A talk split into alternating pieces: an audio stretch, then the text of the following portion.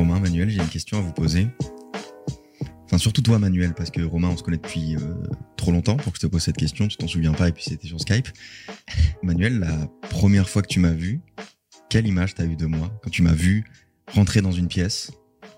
Qu'est-ce que tu t'es dit? Tu t'es dit, waouh, ce mec est respectable de fou, c'est un jeune Bill Gates ou, autre chose?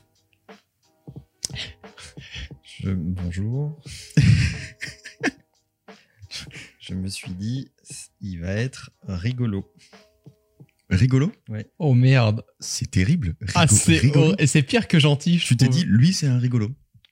C'est-à-dire que j'ai envie de me taper une barre, je vais dans son bureau. En fait, c'est le, le cirque par d'air euh, toute la journée. C'est Voilà. Léo Duff. C'est comme ça que tu me vends en client?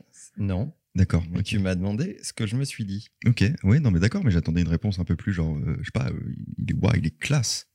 Ah non, mais je peux mentir si tu veux, par contre. Vas-y, on la refait. Manuel, qu'est-ce que t'as pensé de moi Là, je me suis dit, mais qu'attend-on pour le nommer James Bond? Ah, c'est vrai? Ouais, Ah, ça, je putain, me suis lourd. vraiment dit ça. Ok. Bah, Ouais. j'espère que les gens l'entendent et que. euh, Surtout que là, c'est le moment. Oui, en plus là c'est le moment, donc euh, si, si on peut envoyer ça à la Warner, ça me. Mais plairait. c'est euh, intéressant comme, comme question. Moi, j'ai rencontré Manuel à un café euh, Ouais. pendant 15 minutes. Manuel, pareil. Là, tu m'as vu arriver, tu t'es dit, eh merde, t'as fait. tu t'es dit quoi en vrai? Je me suis dit, j'aurais dû dire non. Moi, à l'inverse, je t'ai trouvé plus accessible que l'image que tu laissais paraître euh, sur Internet. Parce qu'il était en maillot de bain aussi. Pardon? Non? Ah merde, c'est une autre anecdote ça, pardon. C'était pas le même rendez-vous. En fait, c'était un peu plus Ouais, tard. Bah déjà, tu peux te lever de manière pour me voir en maillot de bain. C'est vrai, c'est vrai que déjà Manuel et la plage oublié. Ouais, ça, c'est sûr. Euh, oui, c'est possible, c'est possible. euh, Mais euh, moi, je suis, tr- je suis sympathique, mais je ne veux pas que ça se sache. Mhm. Mais la première impression pour toi, elle est, elle est super importante par contre.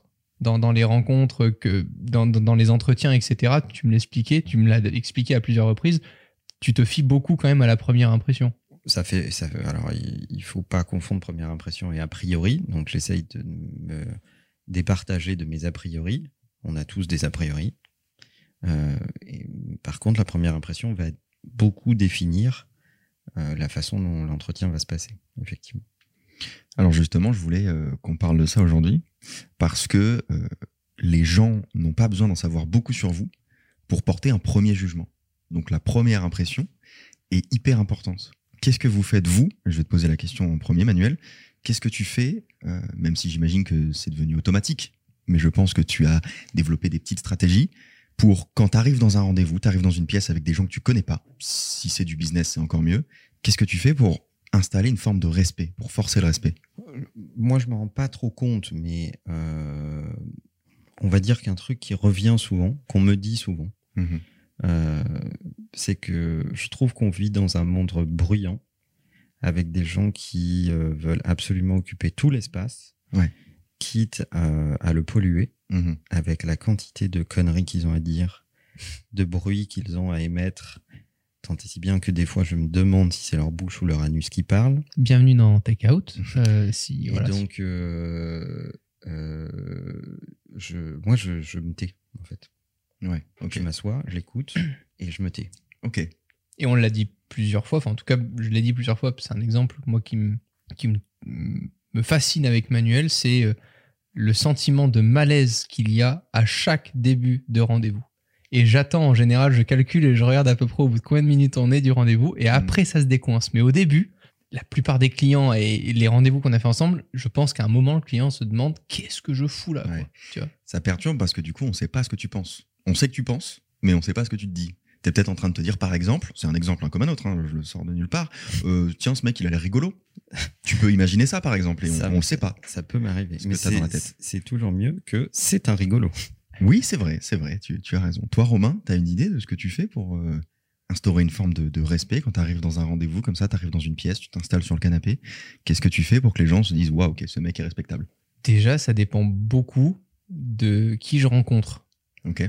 Si c'est du perso, si c'est des gens proches, etc., euh, j'essaie vraiment Alors, de me. Si c'est des gens proches, ils te rencontrent pas. Non, mais je, je me fonds dans le truc. Tu vois, j'ai pas besoin de me faire remarquer, etc. Mhm. Euh, ça dépend mes objectifs, en fait. Tu vois, du rendez-vous, du lieu de rencontre, etc. Pour exemple, le premier rendez-vous avec Manuel, Mon objectif premier, c'était qu'il ne m'oublie pas. Mhm. Après l'impression qu'il avait de moi, etc., rien à foutre. Premier rendez-vous, t'as pas le temps de toute façon de faire tes preuves. J'ai l'impression que toi, ça a été ta stratégie pendant très longtemps, même quand on était tout petit, Ouais. et que t'allais à la Paris Games Week, Hein et que t'avais ton t-shirt Tech News et Test qui était horrible avec le lien de ta chaîne euh, dans le dos, que t'allais voir des mecs de marque Ah ouais. avec en leur donnant tes cartes de visite, et vraiment, je pense que ces gens ne t'ont jamais oublié. Tout le monde se foutait de ma gueule. Mm. Et aujourd'hui, pourtant, dix ans après, il y a quand même des sujets de business qui ont plutôt de l'importance et que je fais avec ces gens qui m'ont rencontré pour la première fois dans cette situation. Ils te rappelaient parce qu'ils savaient au moins que t'existais. C'est ça. Moi, c'était en tout cas, c'était ma stratégie avant. C'est plus Mhm. celle-ci aujourd'hui parce qu'aujourd'hui, euh, bah, j'ai la chance de travailler avec des équipes, de, de- de représenter aussi en partie euh, dans certaines conversations une marque. Donc, euh, tu fais plus n'importe quoi. Quand, quand t'es tout seul, quand tu rentres chez toi, que t'es tout seul, tu t'en fous qu'on pense du mal euh, de toi ou quoi que ce soit. Mais quand t'es en équipe, après, tu fais aussi attention à ce que tu dis et comment tu le dis. C'est aussi plus ta stratégie parce que t'as plus besoin que ce soit ta stratégie. Maintenant, ils savent que t'existes, ces gens d'il y a 10 ans.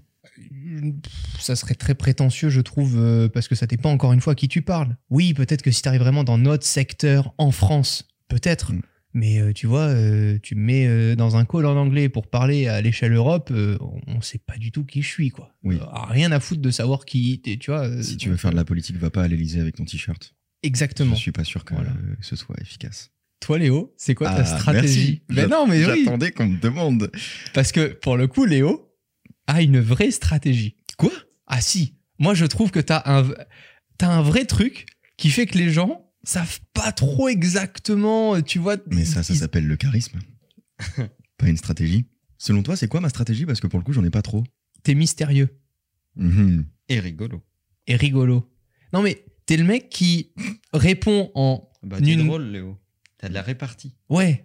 Tu réponds en une fraction de seconde aux questions qu'on te pose et souvent tu passes très vite à un autre sujet donc on se dit c'est bizarre pourquoi il veut pas en parler plus alors que finalement c'est le sujet que je voulais Ah parler ouais avec lui ah ouais D'ailleurs, pour compléter ma réponse de tout à l'heure, Ouais. et on va revenir sur euh, ta stratégie, moi, je, je juge énormément. Le... Mes premières impressions sont beaucoup basées sur la répartie. Oui, c'est vrai. C'est-à-dire que si tu fais une petite vanne acide, etc., etc., Ouais. et, et la, la façon dont l'autre réagit me dit beaucoup de sa personnalité. Oui.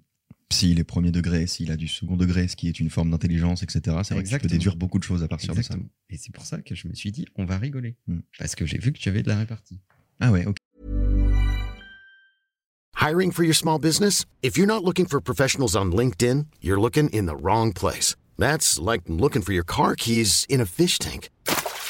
LinkedIn helps you hire professionals you can't find anywhere else, even those who aren't actively searching for a new job but might be open to the perfect role. In a given month, over 70% of LinkedIn users don't even visit other leading job sites. So start looking in the right place. With LinkedIn, you can hire professionals like a professional. Post your free job on linkedin.com/achieve slash achieve today.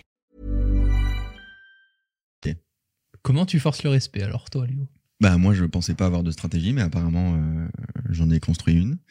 Euh, donc je peux pas vous en dire, euh, pas, pas vous dire grand chose sur ma stratégie. En revanche, j'ai répertorié 7 points pour forcer le respect. ok Tu as fait une sont- liste. Ce sont des, petits, des petites attitudes subtiles pour forcer le respect quand vous rentrez dans un rendez-vous avec des gens que vous connaissez pas. Vous Ah. voulez entendre mon premier point? Alors, juste avant, pour- pourquoi est-ce qu'on doit forcer le respect? Parce que pourquoi est-ce qu'on doit forcément être respectable? Qu'est-ce qui fait que dans cette société aujourd'hui, on doit développer ça Bah, je sais pas, tu préfères qu'on te crache dessus, qu'on te pisse à l'arrêt, euh, qu'on s'essuie les pieds sur toi, etc. En fait, à un moment, la définition d'une relation de, de business, c'est quand les euh, deux partenaires respectent le savoir-faire de l'autre et se disent ah ben de façon combinée avec une transaction entre les deux, on est meilleur que de façon isolée. Premier point, améliorer votre apparence physique. On peut penser que c'est superficiel, mais c'est une vérité. Votre apparence est la première donnée que les gens ont de vous. Donc elle est primordiale.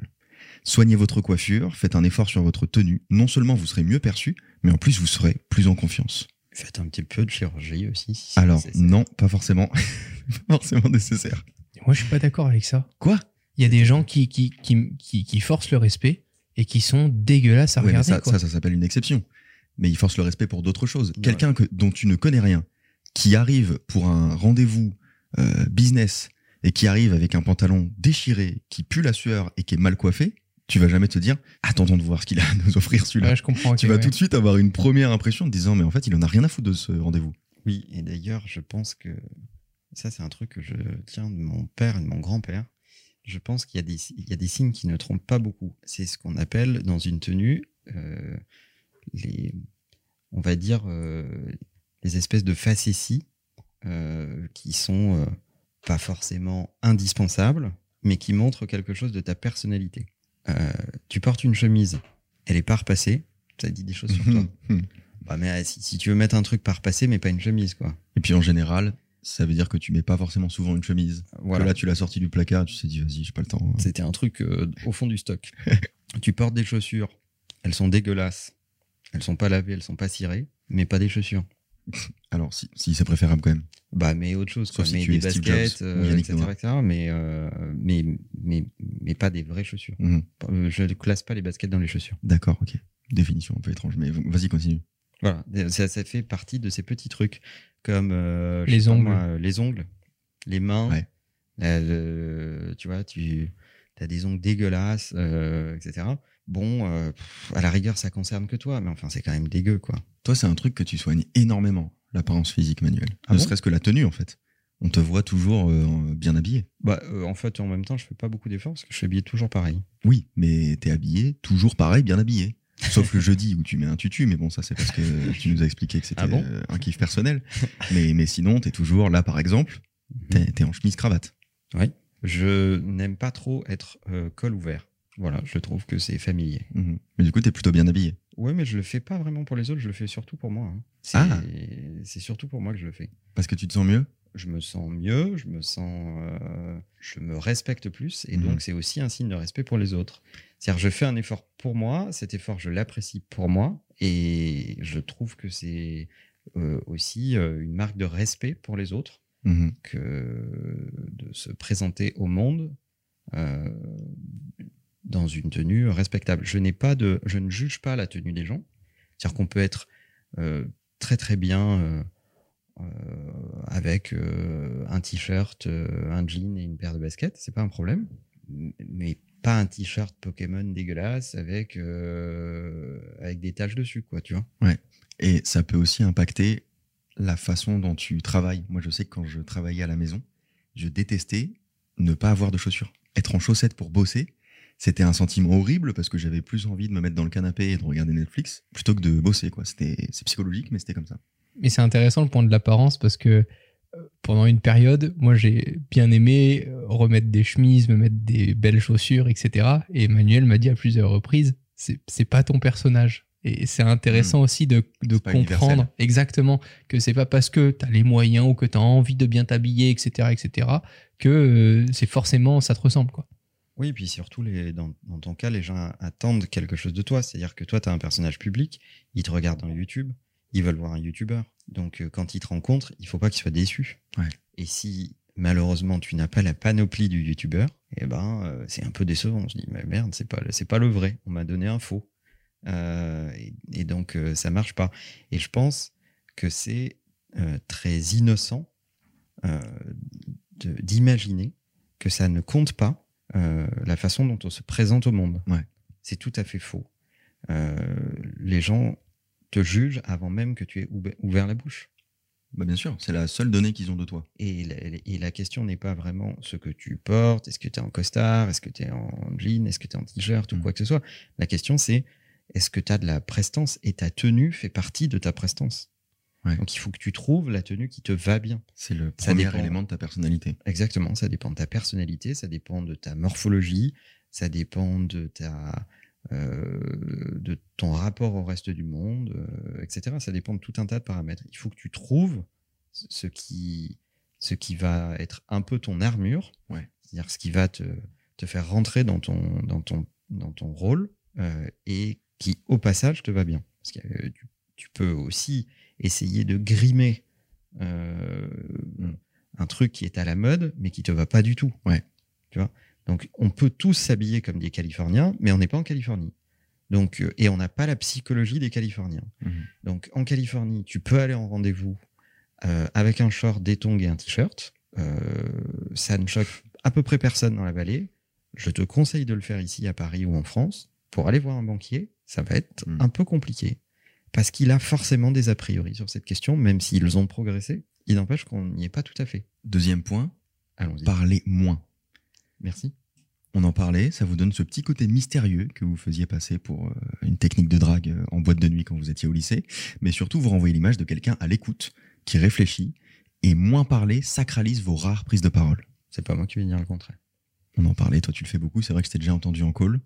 Euh, faut se lever tôt pour t'entendre parler en général. Insupportable. Mais ça marche. Bah oui, et puis c'est pas vraiment une technique, c'est-à-dire que en fait c'est ultra reposant. hein. C'est-à-dire que t'écoutes les gens, t'essayes du coup en les écoutant, tu comprends leur psychologie. Si tu comprends leur psychologie, tu comprends leurs doutes. Si tu comprends leurs doutes, tu comprends leurs peurs. Donc tu comprends effectivement ce qu'ils cherchent à atteindre comme objectif Mhm. et la façon de le faire. Et puis du coup, en trois quatre phrases, le- le- la question est réglée et puis tu passes à autre chose. C'est c'est- c'est c'est aussi une façon de de- d'être écologique dans la façon de gérer son énergie. Ouais, c'est vrai. Et au-delà du temps de parole, même à l'écrit, je découvre petit à petit cette Mhm. arme très puissante. Arrêtez de mettre 20 000 mots quand tu peux en mettre un seul. J'ai j'ai beaucoup. Et là, vraiment, c'est tout récent, mais de- depuis trop longtemps, je fais l'erreur du euh, bonjour, j'espère que vous allez bien, bien à vous, très belle journée, à très vite.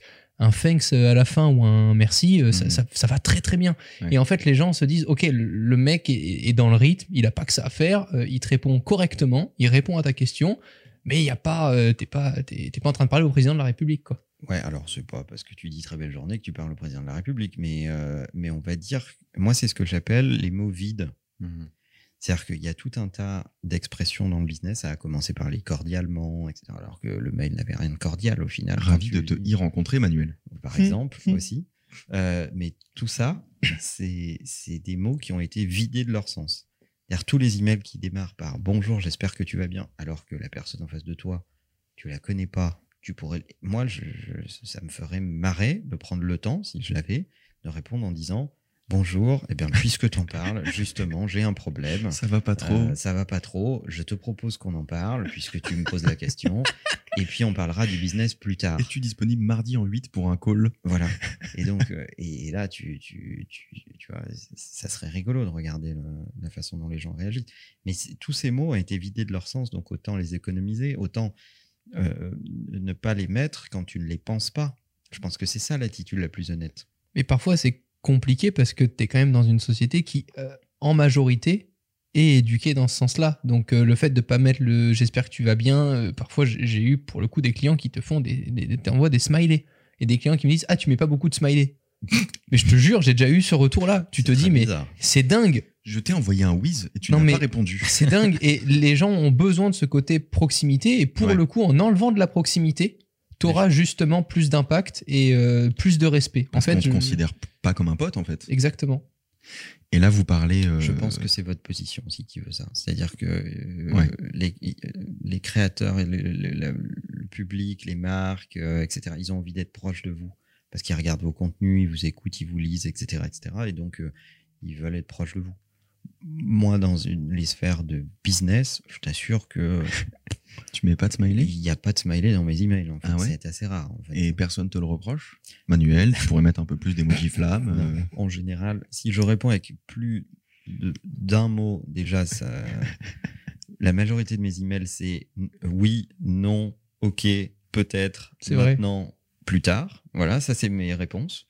Euh, donc, c'est assez court. Mm. Euh, et s'il y a plus de, de deux lignes, deux phrases, ben, c'est qu'il ne faut pas que je réponde par email. Et donc là, vous parlez beaucoup d'emails, mais en physique. Oui. Est-ce que ces formes de politesse là, vous les mettez un peu plus ou pas du tout? Non. D'accord. Enfin, nous, enfin, tu peux en témoigner, on se connaît. Oui. Alors je veux pas je vais pas mettre des formes euh, Mm. avec si c'est des gens que je connais pas euh, et voilà j'essaye de ne euh, pas utiliser un enfin de ne pas dévoyer le langage c'est-à-dire de, de de pas donner des espèces de euh, de formules de politesse euh, de rondeur à des à des choses qui qui ne sont pas vraies Mhm. voilà. quitte à être un peu plus euh, un peu plus aiguisé dans mes relations, euh, ce qui peut m'être reproché, je, je le comprends très bien, Euh, mais on peut pas me dire qu'elles sont fausses. Ouais. Mais moi, pour le coup, j'ai ça, même sur le plan euh, personnel, mais aussi professionnel. j'arrive pas à dire des trucs qui font pas avancer vers une discussion en fait, qui, qui n'ont pas vraiment de but précis. Et j'ai toujours l'impression que c'est un défaut parce que j'ai besoin des autres pour avoir ces espèces de small talk. Je sais pas le faire moi-même, je sais pas les créer. Pour autant, je déteste l'impolitesse. Ouais, bien sûr. Parce que la politesse basique, euh, c'est aussi la façon dont on vit ensemble. Mhm. Donc, envoyer un email en début de journée ou un SMS en début de journée en disant T'as pensé à m'envoyer ça avant de dire bonjour? Oui. Ça me Ah pose un oui, problème. Emmanuel déteste qu'on le dise pas bonjour, en revanche, c'est vrai. Exactement. Donc, euh, par contre, je vais pas te dire bonjour à chaque email ou plusieurs fois dans la même journée, Ouais. ou etc. Une fois que la conversation est lancée, c'est parti.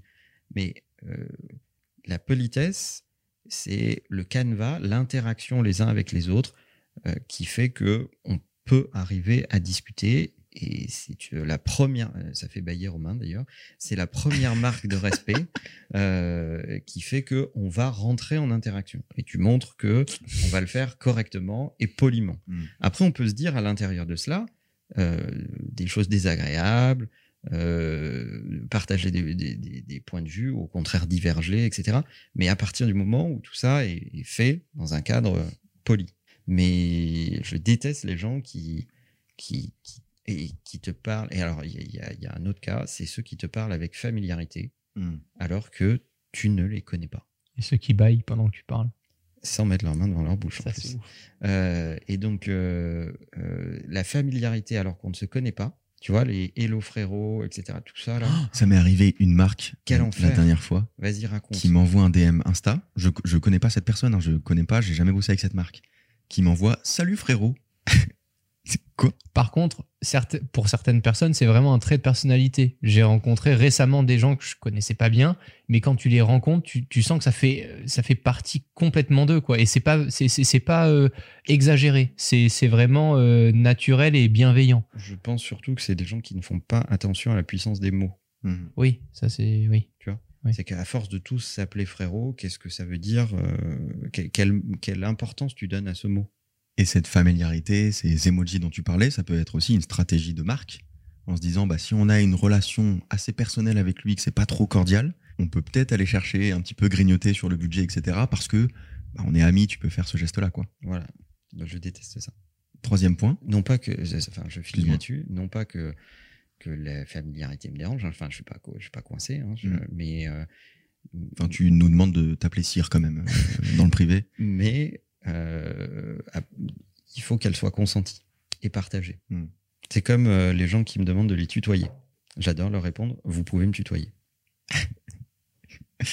Un vrai connard. Troisième point. Oui. Ralentissez votre rythme. Ralentissez vos mouvements et parlez plus lentement. Non seulement on verra en vous quelqu'un de posé, mais en plus vous le serez véritablement. C'est-à-dire que si vous êtes sujet au stress, ralentir votre rythme, parler plus lentement, vous permet de vous calmer pour ne pas trop montrer votre stress. Ça, c'est un truc que moi personnellement je sais pas faire. Toi, Romain, ça t'évoque quelque chose? Ben, je suis- quand je suis excité par un sujet, je suis un moulin à parole. Et justement, dans, dans, dans ma vie, j'essaie de me protéger de ça en voyant très peu de personnes. C'est comme ça que je me protège. Je me dis que moins je vois de gens, moins je laisse paraître oui. de trucs et plus fuite. je, ouais, plus je me protège parce que je sais que Et nous, on prend tout dans la gueule. euh, voilà.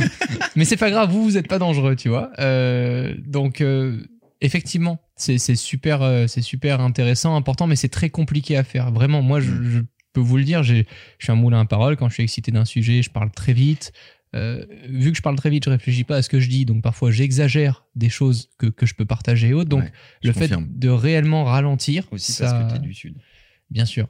Bah, j'ai toute la panoplie. hein. Euh, Voilà. Euh, donc, c'est c'est compliqué à faire, mais entraînez-vous déjà à répondre uniquement à la question qu'on vous pose. Déjà, juste ça, pour beaucoup, c'est compliqué. C'est vrai ce que dit Romain, c'est-à-dire que la quantité de gens, tu leur poses une question et qui te répondent complètement à côté, ou Ouais. tu leur demandes l'heure, ils te donnent la montre.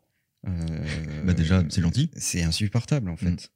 Euh, et ils te racontent où ils l'ont acheté, avec qui, et quelle est l'histoire. Et nanana. vrai que c'est un enfer, ça. Oh là là là là là à la fin, je voulais juste savoir qu'il était 14h18, hein, si tu veux. Donc, Mm. euh, tu vois, et ça, déjà, faire l'économie, l'économie de mots euh, et, et- et être calme et posé et pas dans la surexcitation, etc., etc. Ça, ça rend la situation apaisante et plus propice à une conversation constructive, euh, inspirante, euh, avec de la réciprocité, où chacun...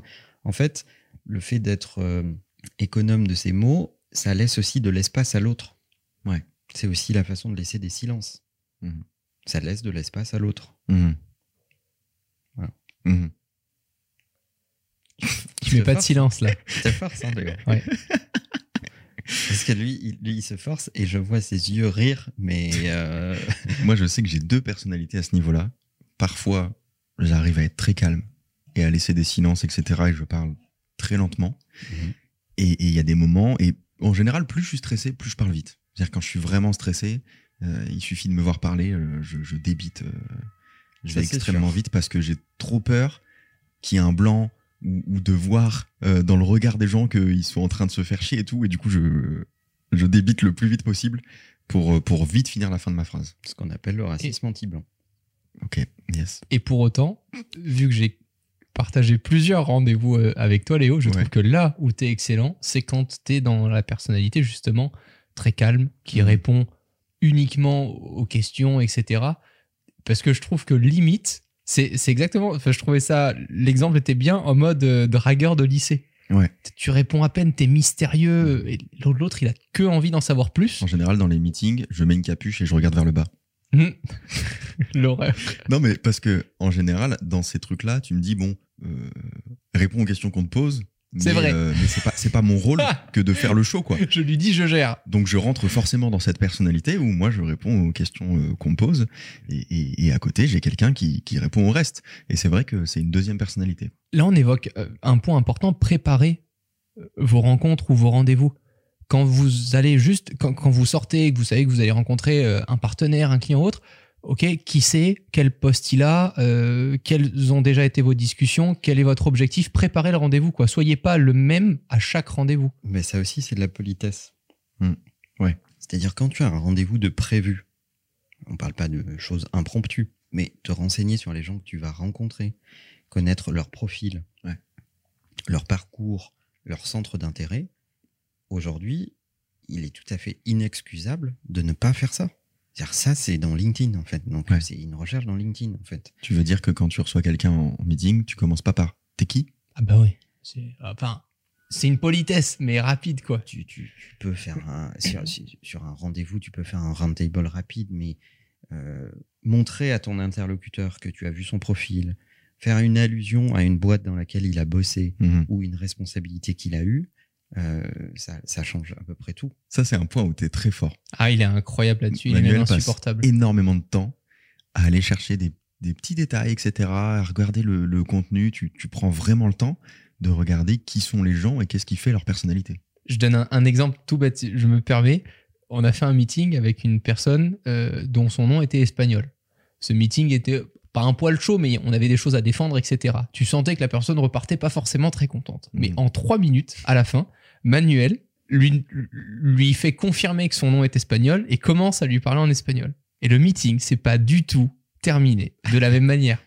Et elle a, elle, d'un coup, cette personne-là était avec nous et Ouais. pas contre nous. Et juste des petits trucs comme ça, si, si tu y arrives, c'est c'est super important, quoi. Parce que tu peux être dur sur le fond, tu peux avoir une négociation difficile, etc. Mais tu peux aussi montrer de l'empathie humaine. Et je, je me souviens du meeting auquel tu, auquel tu fais référence, et, et c'est ça la question. La question, c'est OK, euh, bah, il va falloir changer ça, ça, ça, ça et ça. Mais ça n'est pas personnel ce que je te dis. Ouais. Moi, je fais une grande différence entre euh, le travail et les gens. C'est d'ailleurs perturbant parfois. tu veux en parler? Ça va aller. Il est perturbé. Ta Manuel. gueule. Quatrième point, prenez de la place.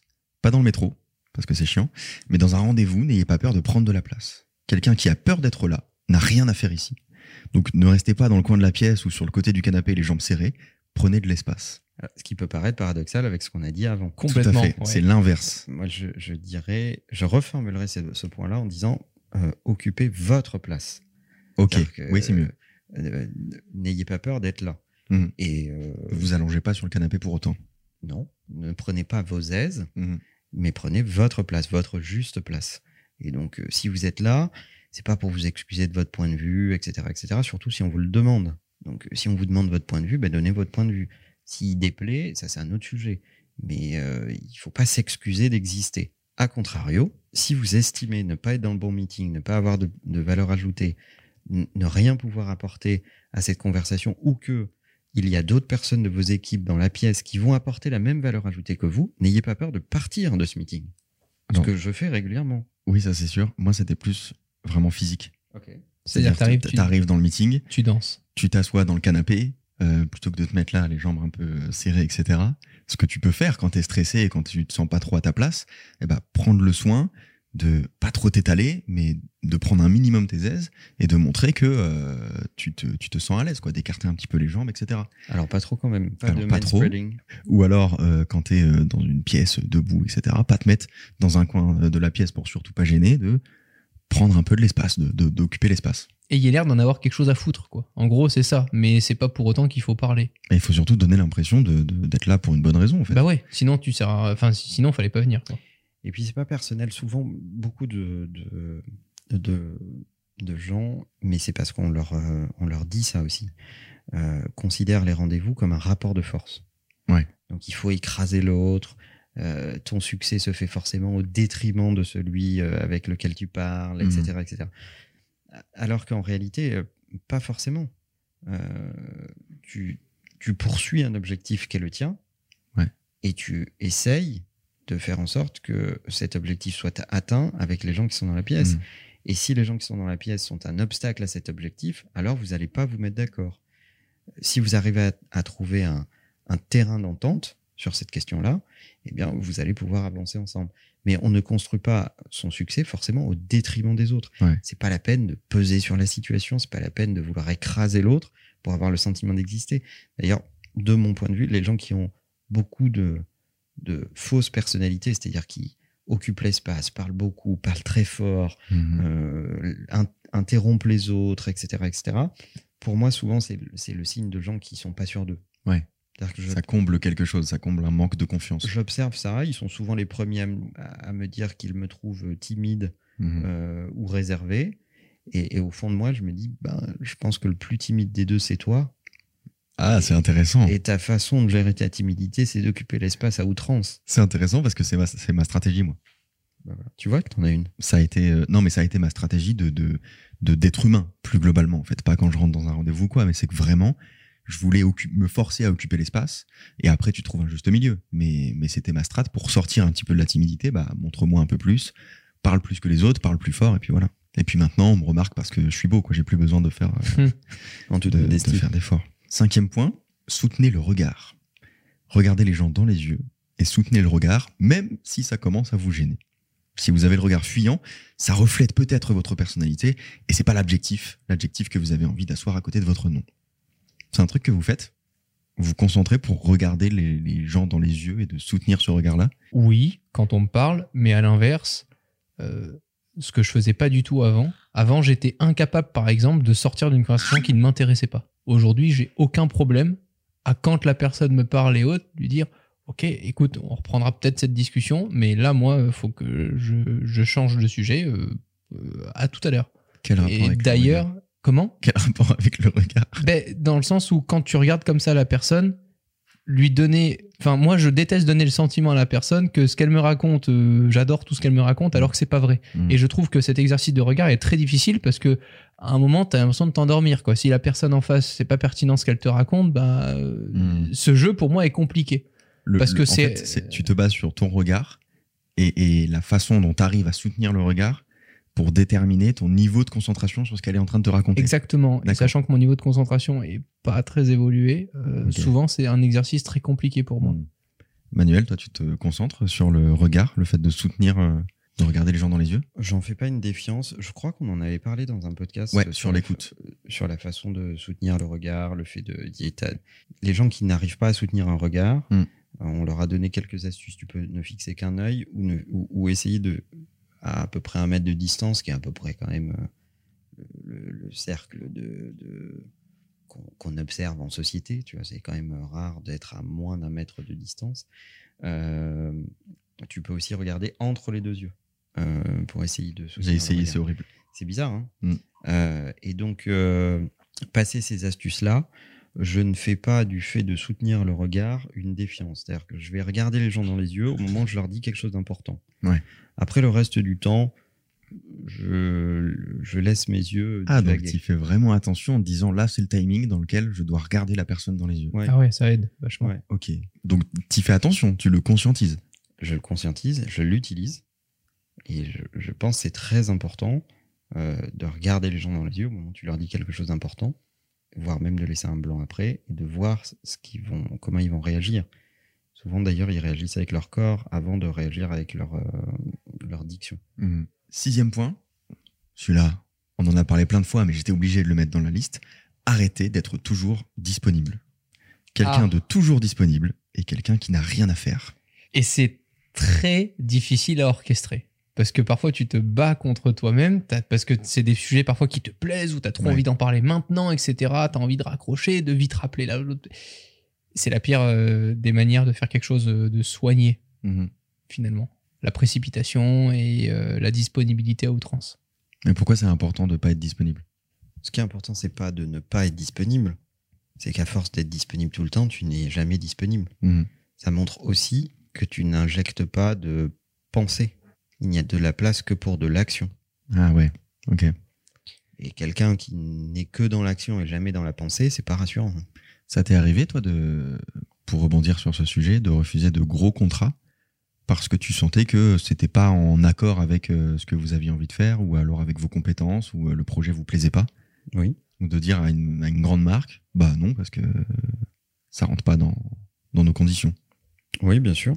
Et ça, me- c'est- ça, ça nous arrive. euh, alors c'est bizarre de le dire comme ça, mais c'est vrai. Ça nous arrive de virer des clients. Ah, c'est drôle.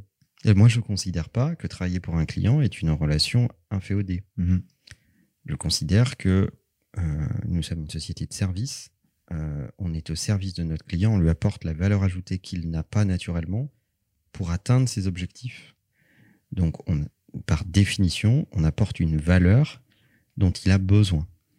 Si les conditions qu'il réunit, l'engagement qu'il met euh, dans la mission euh, sont des entraves au fait de l'aider, ben, on, on peut pas le sauver, quoi. C'est intéressant parce que l'image que ça donne de vous, c'est que vous n'êtes pas euh, un prestataire interchangeable. C'est une chance de travailler avec vous, en fait. Bah, c'est le positionnement qui est le nôtre depuis longtemps. On- on- parfois, il a été incompris, parfois, il nous a été reproché. Mhm. Et au final, c'est celui qui, euh, depuis euh, 25 ans, euh, fait notre succès. C'est que euh, on est très heureux de dire que Imakina n'est pas une agence pour tout le monde. Être une agence pour tout le monde, c'est une agence pour personne, en fait. Dans un autre registre, et pour, pour revenir juste à la disponibilité, euh, un truc que j'ai testé et qui fonctionne bien, par exemple dans des rencontres euh, à l'extérieur, euh, fixez-vous un timing. Même si vous êtes disponible toute la soirée, Mhm. et que ce n'est pas prévu, bah, ne vous dites pas ah bah en fonction de qui on va rencontrer, peut-être que finalement je vais dîner avec des clients, je vais dîner avec des partenaires parce qu'ils vont être cool, etc. C'est la pire chose à faire si vous voulez laisser trop fuiter de choses au, au cours de la soirée. Euh, plus vous allez être concis dans votre rendez-vous avec, avec des objectifs précis. Donc oui, je vais à, j'en sais rien, une nouvelle ouverture, un événement ou quelque chose, mais je n'y vais que une demi-heure. En une demi-heure, je dois avoir suivi ces objectifs-là. Ça va vous permettre aussi de rencontrer les bonnes personnes, de leur dire les bonnes choses et pas de vous éparpiller à droite à gauche. Et ça, c'est quelque chose qui peut vraiment accentuer euh, vo- votre image parce que les gens vont se dire ok, pff, il est venu, il a fait ces deux trucs, il est reparti. Euh, J'avais pas rendez-vous avec lui, j'ai pas réussi à le choper quoi. Euh, De façon générale, de la contrainte naît l'excellence. Ouais. Donc, euh, si tu ne te mets pas de contrainte, tu as aucune chance de faire apparaître l'excellence. Donc, euh, si tu te donnes un timing pour faire les choses, c'est une contrainte, ça t'oblige à aller à l'essentiel. Si tu n'es pas très disponible, comme dit Romain, euh, bah, tu vas traiter l'essentiel, voir les gens brièvement Mm. pour les points essentiels et passer à autre chose. Euh, si tu te donnes pas un temps ou un délai avant de sortir une vidéo, écrire euh, un- texte ou je sais pas quoi, eh bien, tu peux y passer des semaines et des semaines et des semaines et ça sera jamais fini. Donc, de- il n'y a, il n'y a que la contrainte qui te pousse à l'excellence. Et sur le point social, être indisponible rend désirable.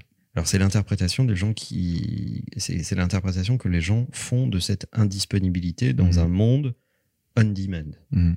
Comme on est passé dans un monde on demand où tu veux voir un film, tu appuies sur un bouton, Ouais. tu veux rencontrer quelqu'un, tu swipes dans une application. T'as très envie de voir le film qui est pas sur la plateforme. Voilà.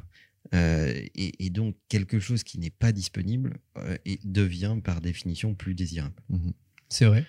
À mes yeux, Romain est très très disponible. Alors, Tu m'étonnes. C'est bien la seule personne pour qui je le suis. septième et dernier point. J'attendais à ce que tout le monde fasse. Oh non, en- encore. Mais Vas-y, continue. C'est pas grave. Euh, cessez de vouloir impressionner tout le monde. J'ai une question pour vous. Est-ce que vous savez comment on appelle quelqu'un qui veut impressionner tout le monde? Un mythomane. Moi, j'allais, euh, j'allais dire un branleur, mais Un mythomane et un branleur, c'est totalement compatible dans, Voilà. dans la personnalité. Tout le monde n'est pas impressionnable. Tout le monde n'a pas envie d'être impressionné. Et tout le monde ne mérite pas que vous l'impressionniez. Gardez votre énergie. Faites en sorte d'être respectable quand c'est approprié. Et puis, je suis d'accord. Je, je, je vais dire que moi, je, je ne mérite pas d'être impressionné. Je n'ai pas envie d'être impressionné. Et plus tu essayes de m'impressionner, et plus ça me dérange. Et il faut intégrer que tu ne pourras pas plaire à tout le monde. C'est-à-dire qu'il faut comprendre que si tu arrives demain dans un rendez-vous et qu'il y a 10 personnes, il faut que tu sois OK pour repartir du rendez-vous et être d'accord avec le fait qu'il y ait au moins une personne qui te déteste après le rendez-vous. Et- c'est normal et c'est pas grave. Et plus Voire tu, beaucoup plus. hein. Ouais, c'est vrai aussi. Et plus tu veux impressionner, plus t'en dis sur toi, plus t'as de potentiels euh, ennemis en fait. Parce que par exemple, si je veux venir impressionner avec le fait que je sois millionnaire, c'est pas tout à fait vrai. euh, Il y a des Ouais, gens qui presque. vont m'admirer, mais il y a aussi beaucoup de gens qui vont me détester pour ça. Oui, et, après, tu arrives dans l'industrie du spectacle. C'est plus euh, la même. de façon générale, vouloir impressionner les gens, c'est aussi euh, euh, gérer ses propres craintes, ses propres peurs, euh, etc. Enfin, c'est un peu jeter à la gueule des gens des trucs qu'ils n'ont absolument pas demandé, et, euh, comme si tu pouvais acheter leur considération. Ouais. Et je, je, je, je- trouve ça, euh, je, tr- je trouve ça détestable, mais vraiment détestable. Leur considération n'est pas à vendre en fait. Soit ils vont te la donner, mais elle n'est pas à vendre. Donc tu, tu vas pas euh, déballer des arguments, des objets, des signes extérieurs de richesse qui vont forcer Mhm. euh, leur considération. La considération, tu la donnes ou tu ne la donnes pas, mais ça n'est pas transactionnel. C'est un don. Et je, je peux vous le partager hein, en tant que, que bon euh, monégasque. Euh, Ton argent? Yes. Cool. Euh, voilà. Euh, très honnêtement, plus vous arrivez euh, de manière simple avec euh, des choses que les gens euh, savent malgré vous, qui peuvent regarder justement avant les rendez-vous sur Internet, etc., euh, plus vous pouvez arriver proprement et, et poliment en rendez-vous sans en montrer trop, plus vous serez justement désiré.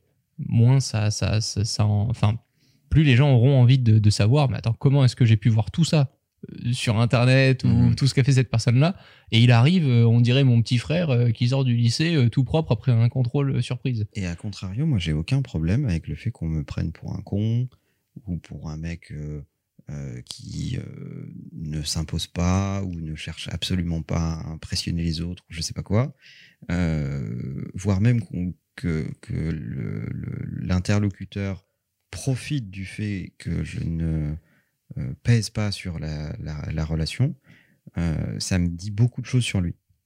Euh, et quand tu vois l'attitude changer à partir du moment où il sait, ce qui prouve d'ailleurs qu'il n'a pas Mhm. préparé son rendez-vous, etc., etc., ça te permet de définitivement te dire que c'est un con. C'est pour ça que souvent, on dit que t'es un stagiaire ici. Ça me va très très bien. Mais- je peux dire que je suis un stagiaire, plus et plus les gens le croient, mieux ça me va. Je l'ai vu plusieurs fois. hein. Le nombre de rendez-vous où euh, les gens euh, étaient euh, plus confiants dans ma personne parce qu'ils pouvaient voir sur YouTube des millions d'abonnés, des trucs, Mhm. etc. Repartir dans le rendez-vous en me disant Pourtant, c'est qui ce mec là au fond du canapé Il a pas parlé de tout le meeting, il est là en costard, machin, il a pas de bureau, pas de machin, parce qu'on était à ce moment-là en plein mouvement et tout ça. Et finalement, juste parce qu'ils n'avaient pas fait leur taf. Et puis quand ils regardent juste sur Google, euh, le fameux mec, euh, l'homme de l'ombre, c'est- c'était marrant aussi de voir justement ce, ce jugement trop rapide à certains moments. euh. Moi, pour l'anecdote, les gens qui rentrent dans mon bureau croient que c'est la salle de repos. Voilà, c'était mes 7 points. J'espère que ça vous a plu. et que vous cool. serez plus en confiance, que vous allez forcer le respect. Euh, tous ces conseils sont à suivre point par point et, et vous serez le Steve Jobs de la salle. Merci Léo. Merci les gars. La bise.